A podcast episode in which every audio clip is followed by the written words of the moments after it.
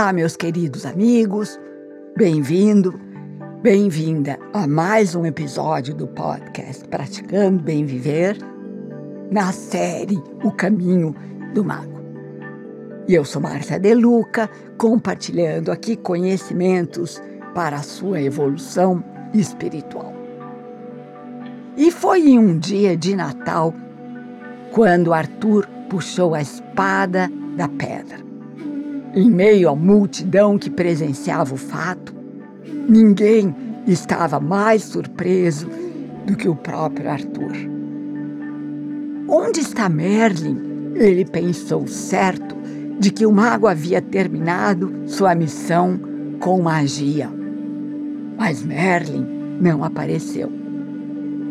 Tarde da noite, quando toda a multidão já havia ido embora, Arthur se senta, conjecturando se seu destino era realmente ser rei.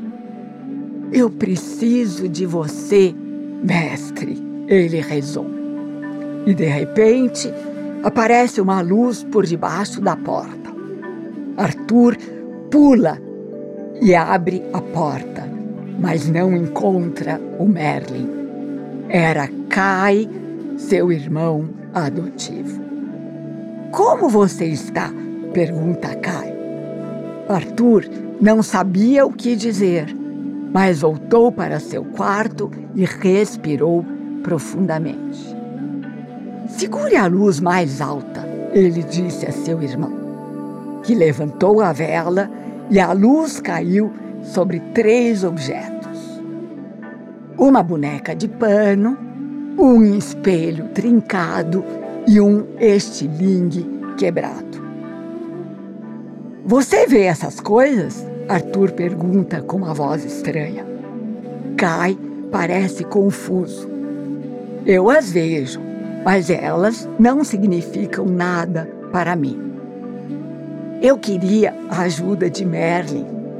Essa boneca foi meu primeiro brinquedo, disse Arthur pegando a boneca. Acho que eu tinha uns dois anos quando Merlin fez a boneca para mim. O estilingue quebrado eu fiz de pele de veado quando eu tinha oito anos.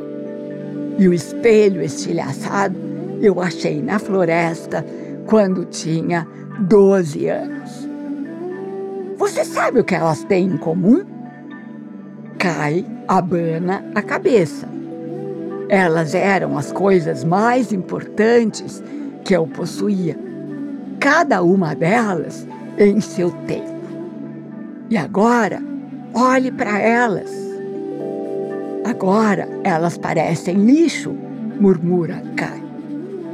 E apesar disso, eu estou super alegre em vê-las, porque agora eu sei que Merlin me guiou o tempo todo. Quando eu tinha dois anos, só queria brinquedos. Quando eu tinha oito, eu queria caçar papagaios e esquilos. E quando eu tinha doze, eu só queria olhar no espelho para ver se as meninas me achariam bonito. Todas essas coisas ficaram para trás apesar de que cada uma delas foi importante em cada momento. E da mesma maneira, algum dia eu jogarei fora minha coroa, apesar de que ela é o meu único desejo e destino hoje. Kai era uma alma simples que reverenciava a monarquia. Ele estava em choque por que alguém jogaria fora sua coroa? Ele pergunta.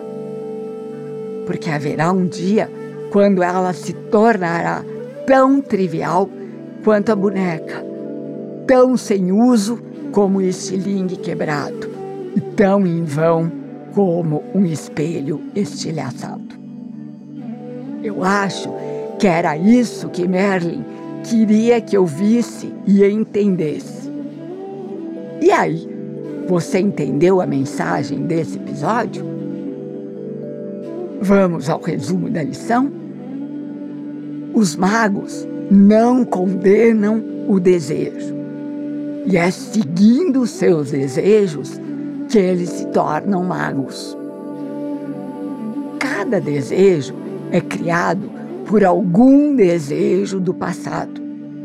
A corrente do desejo não termina jamais, porque ela é a própria vida. Não considere nenhum desejo errado ou sem utilidade. Algum dia, todos eles serão satisfeitos. Desejos são sementes esperando pela estação em que florescerão. A partir de uma única semente de desejo, nasce uma floresta inteira. Portanto, acalente cada desejo no seu coração. Não importa quão trivial ele possa ser.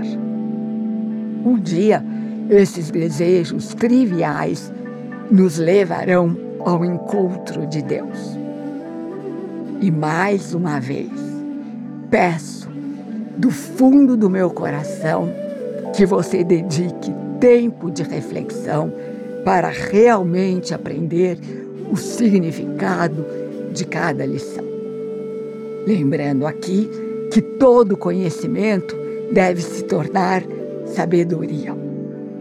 E o conhecimento se torna sabedoria apenas com reflexão profunda e prática. Vamos nessa?